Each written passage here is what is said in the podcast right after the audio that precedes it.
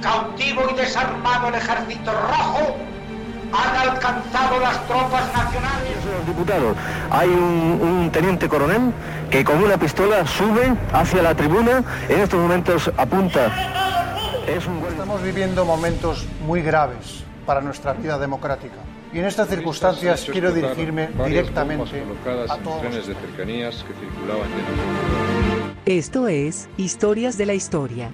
Dirige y presenta Fernando Lumbreras.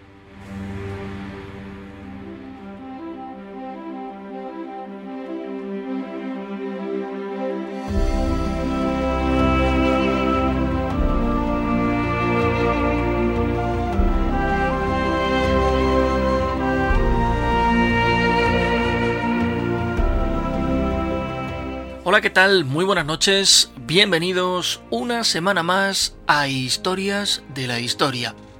Esta semana nos vamos a sumergir en una biografía de esas que casi podemos decir que corresponden a una existencia vivida con intensidad. Su legado a la humanidad está en forma de páginas y páginas de historias increíbles, de detectives audaces y de habilidosos delincuentes. Una semana más a nuestra máquina radiofónica del tiempo porque os invitamos a que conozcáis la vida de la gran maestra de la literatura de suspense, la británica Agatha Christie.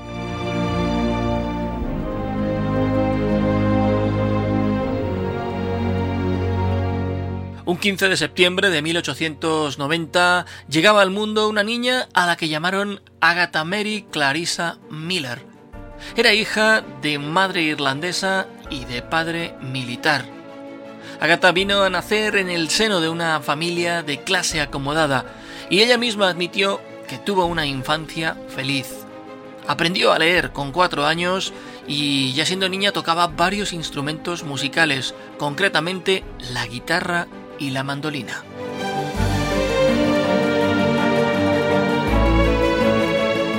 Pero si había una afición que particularmente la encantaba era la lectura. Devoraba páginas y páginas, especialmente las historias de la señora Molesworth, una de las grandes cuentistas británicas. Descubrió géneros literarios muy diversos y su infancia prácticamente la pasó en soledad. Tenía poco contacto con otros niños.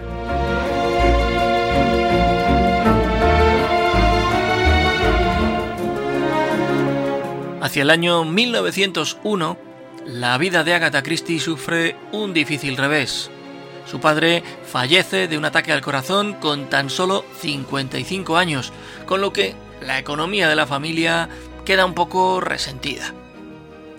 La propia escritora siempre dijo que la muerte de su padre marcaría el final de su niñez. Apenas un año más tarde fue enviada a estudiar a un colegio de niñas en Torquay, pero no terminó de adaptarse bien a la estricta disciplina del lugar y terminó saliendo de allí para recalar en París tres años después.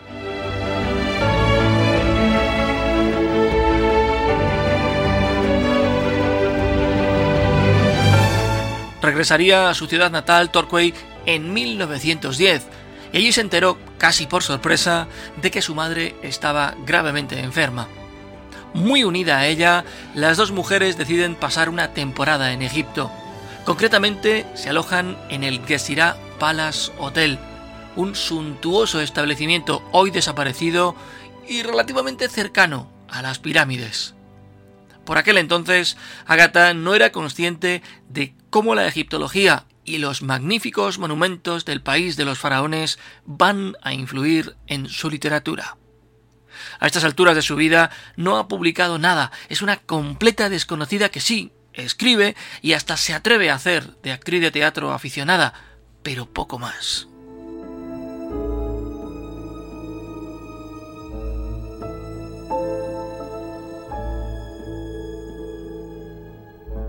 Convaleciente de una enfermedad, decide que ha llegado el momento de lanzarse a la escritura de un cuento. Y es así como nace La Casa de la Belleza, a la que siguieron tiempo después otras dos narraciones que tenían en su argumento ciertos elementos de la magia y el espiritismo, algo que estaba muy de moda en la Europa del momento. Los textos apenas tuvieron entonces éxito.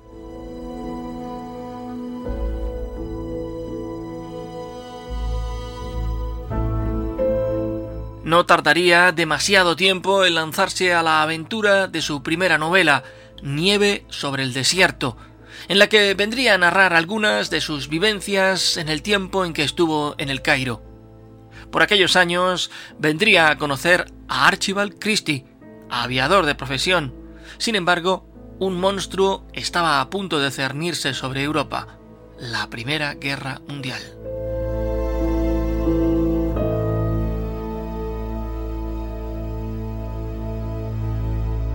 Mientras Archie, como todo el mundo le llamaba, fue enviado a Francia para combatir a las fuerzas alemanas, Agatha desempeñó labores como enfermera voluntaria, profesión de la que siempre habló maravillas. A partir de septiembre de 1918, finalizada la guerra, la pareja se estableció en una modesta residencia al noroeste de Londres.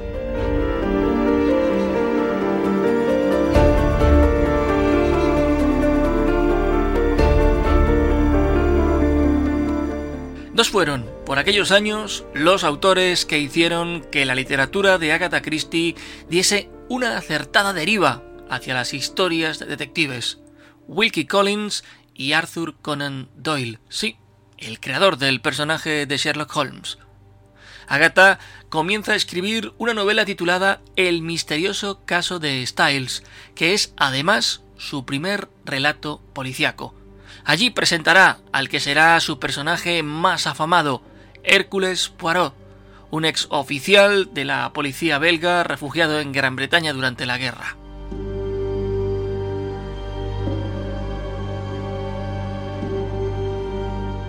La verdad, fue difícil encontrar editor para ese libro.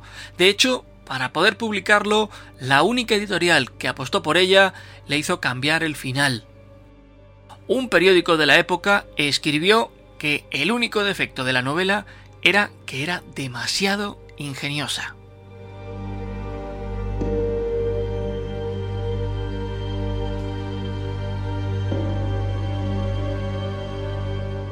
Su segunda novela llegó en el año 1922. Llevaba por título El misterioso señor Brown, y en aquella ocasión reemplazó a Poirot por dos detectives, Tommy y Tappens Beresford. Al año siguiente, en asesinato en el campo de golf, sí regresaría el conocido investigador belga.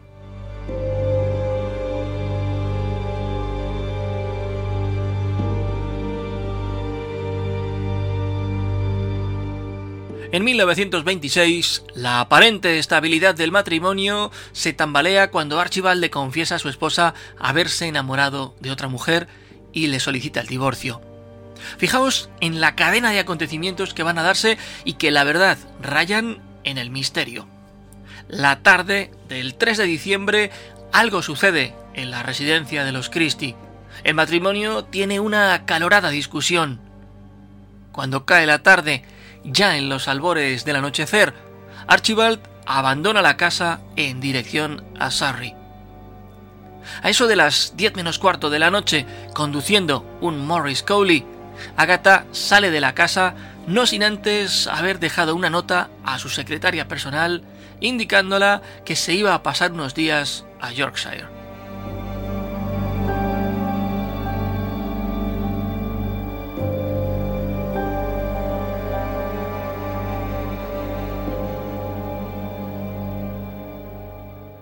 Las alarmas saltaron cuando el coche de la escritora apareció cerca de Guilford con ropa y documentación en su interior, pero ni rastro de su propietaria.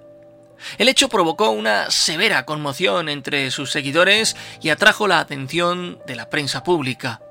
El propio ministro del Interior, William Johnson Hicks, presionó a la policía y un periódico ofreció 100 libras como recompensa por una pista que condujese al paradero de Agatha Christie.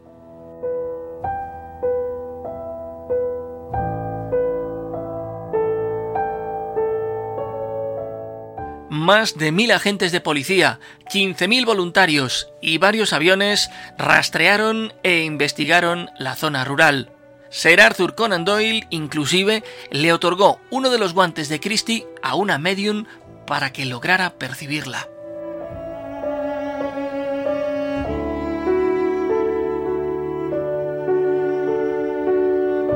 La desaparición de Christie figuró en la primera plana del New York Times y a pesar de la intensa búsqueda no fue hallada sino hasta 11 días después del hecho. El 14 de diciembre de 1926 fue identificada como una huésped del Swan Hydropathic Hotel en Harrogate, donde figuró registrada como Teresa Neal, el apellido del amante de su marido, originaria de Ciudad del Cabo. La escritora no sabía por qué estaba ahí y tampoco fue capaz de reconocer a su marido cuando éste llegó a su encuentro, por lo que tuvo que recibir tratamiento psiquiátrico en Harley Street.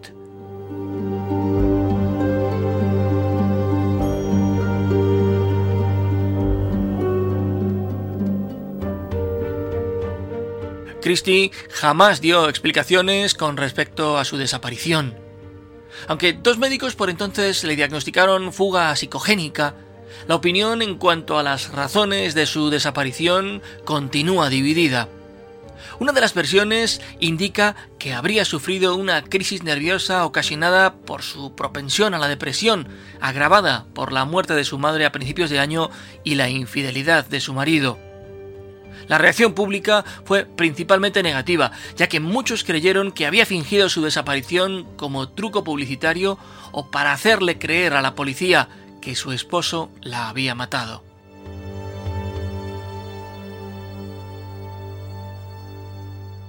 El autor Jared Cage entrevistó a múltiples testigos y familiares de la escritora para su libro biográfico Agatha Christie y los once días perdida y una gran cantidad, además de ello, sugirió que la escritora llevó a cabo su desaparición intencionalmente para avergonzar a Archibald sin imaginar la notoriedad pública que tomaría el hecho.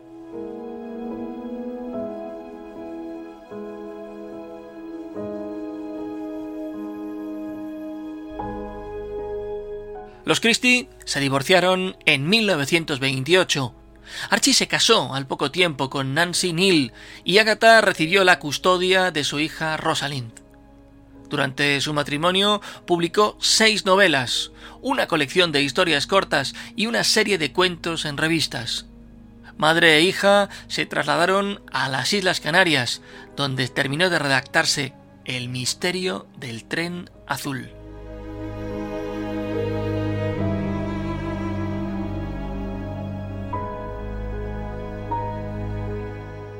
A finales de 1928, Agatha escribió su primera novela bajo el seudónimo de Mary Westmacott, El pan del gigante, que no pertenece al género de detectives, sino que es una obra de ficción sobre un compositor obligado a trabajar por razones financieras.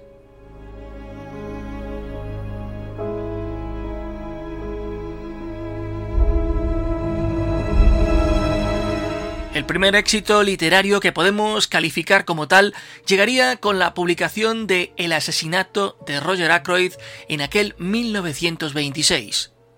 Luego llegaría El misterio de Sitafort en 1928.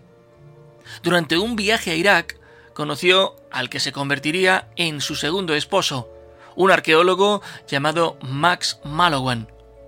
Se casaron en 1930 y puede decirse que fue en compañía de este hombre que Agatha Christie conoció no solo la felicidad a nivel personal, pues ambos estuvieron juntos hasta que la muerte les separó, sino también fue durante esta etapa cuando encontramos la madurez creativa que encumbraría a la escritora como reina del suspense literario.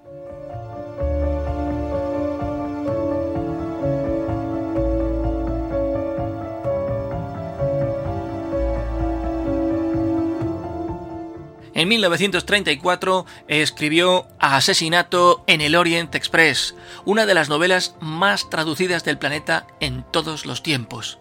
De hecho, fue escrita en el Hotel Pera Palace de Estambul, edificio que mantiene intacta la habitación en la que permaneció Christie como un reconocimiento a la autora.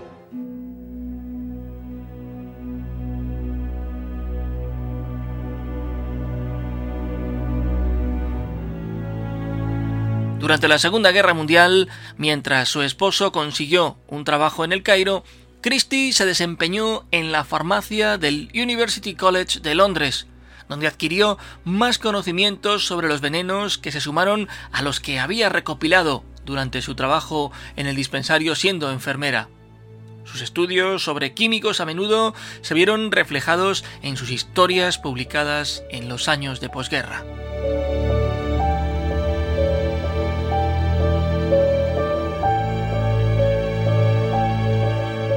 Alrededor de 1941 y 1942, el Servicio de Inteligencia británico, el MI5, investigó a Agatha Christie luego de descubrir que su novela El misterio de Sanssouci relataba una historia basada en la cacería de dos de los principales agentes de espionaje secretos de Adolfo Hitler en el Reino Unido. Algunas de sus obras más destacadas durante esta época fueron Cinco cerditos, Diez negritos el caso de los anónimos, Un cadáver en la biblioteca y Maldad bajo el sol. Diez Negritos es la novela de misterio más vendida de la historia y es considerado uno de los libros más vendidos de todos los tiempos.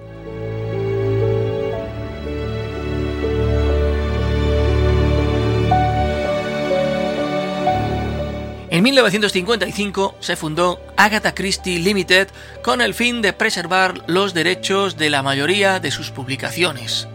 La organización recibió críticas negativas ya que surgieron dudas con respecto a su propósito y la conveniencia de que una autora necesitara una empresa para cuidar sus intereses comerciales.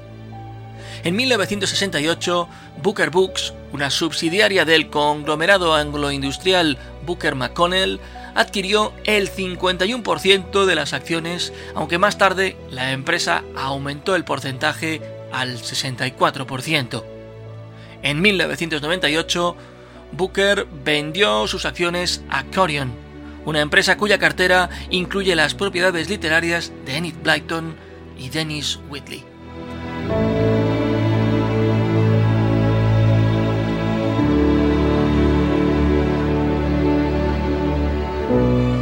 Christie fue honrada por sus obras literarias cuando en 1950 fue nombrada miembro de la Real Sociedad de Literatura.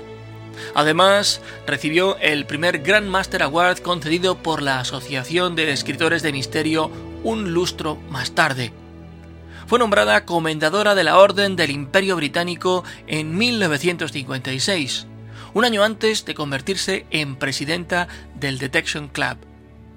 En 1961 recibió el doctorado honorario de la Universidad de Exeter y diez años más tarde la reina Isabel II la promovió a dama comendadora.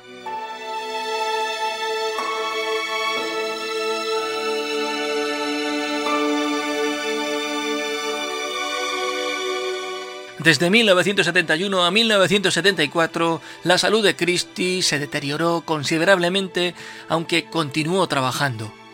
Su última aparición pública fue en 1974, cuando asistió al estreno de la versión cinematográfica de Asesinato en el Orient Express, protagonizada por Albert Finney.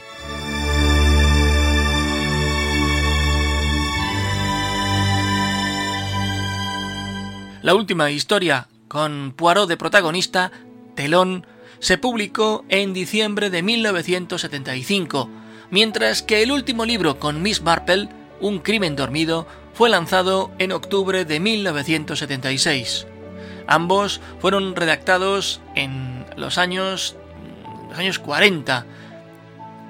En enero de 1976, Christie sufrió un severo estado gripal y ante el debilitamiento de su estado físico, otorgó los derechos de autor de La ratonera a su nieto.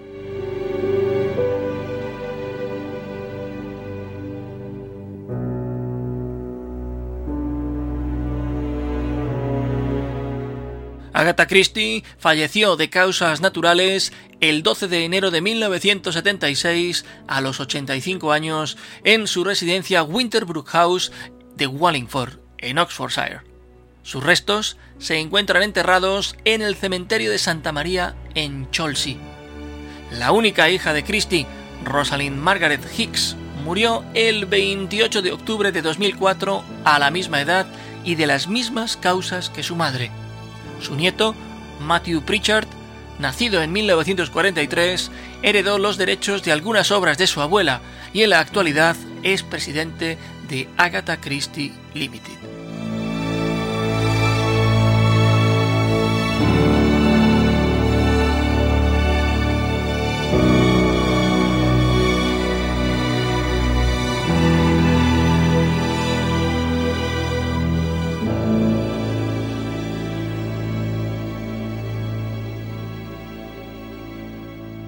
Y ya sabéis que cuando enfilamos al final del programa nos gusta daros algunos detalles, algunas pistas, para que sirvan de descubrimiento del tamaño del personaje que nos ha ocupado. Pues bien, sabed que Agatha Christie escribió 66 novelas policíacas, 6 novelas rosa, 14 cuentos y al menos 2 obras de teatro. El libro Guinness de los Récords calificó a esta escritora como la novelista que más obras ha vendido de todos los tiempos. Se han vendido 2.000 millones de copias, posicionándose sus trabajos como los terceros más vendidos en el mundo.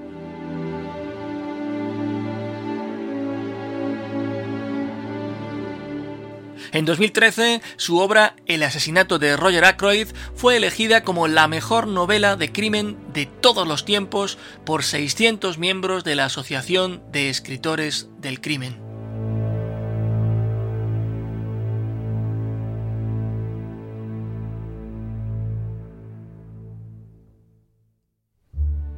Y esta es la vida de Agatha Christie. Así os la hemos querido contar, interesante y enigmática, como muchas de sus obras que os recomendamos. Y sale un vistazo a todas ellas. De hecho, dentro de muy poquito se va a estrenar también una adaptación cinematográfica de Muerte en el Nilo, basada en uno de sus libros. Recordad que en el portal del programa tenéis todos los podcasts emitidos, así como una colección de reportajes para que también hagáis más intensa vuestra experiencia con nosotros. Volveremos el viernes que viene pero muchísimas gracias por vuestra compañía. Desde Madrid, como siempre, muy buenas noches y buena suerte.